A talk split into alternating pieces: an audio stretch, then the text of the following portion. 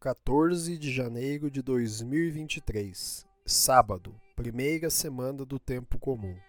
Evangelho de Marcos, capítulo 2, versículos do 13 ao 17. O Senhor esteja conosco. Ele está no meio de nós.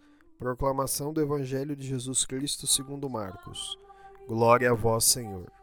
Naquele tempo, Jesus saiu de novo para a beira-mar. Toda a multidão ia a seu encontro e Jesus os ensinava. Enquanto passava, Jesus viu Levi, o filho de Alfeu, sentado na coletoria de impostos e disse-lhe: Segue-me. Levi se levantou e o seguiu.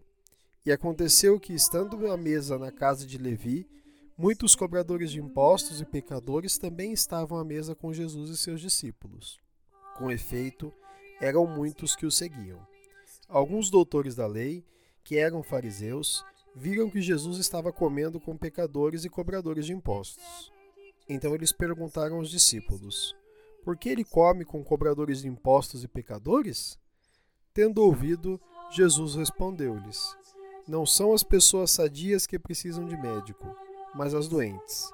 Eu não vim para chamar os justos, mas sim os pecadores. Palavra da salvação. Glória a vós, Senhor. Pelas palavras do Santo Evangelho sejam perdoados os nossos pecados. Amém. Queridos irmãos e irmãs, Façamos uma brevíssima reflexão sobre o Evangelho de hoje. O convite de Jesus é universal. Todos são chamados, em especial os marginalizados.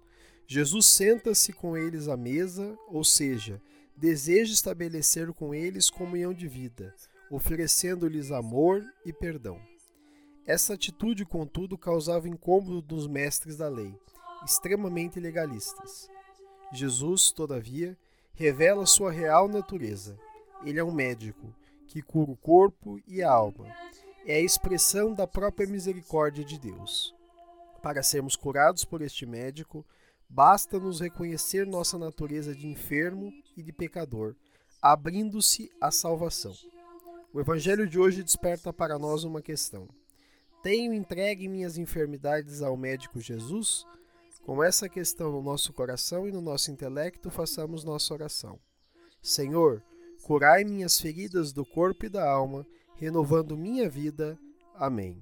Fica o convite. Sejamos transformados pelo encontro com Cristo. Louvado seja nosso Senhor Jesus Cristo, para sempre seja louvado.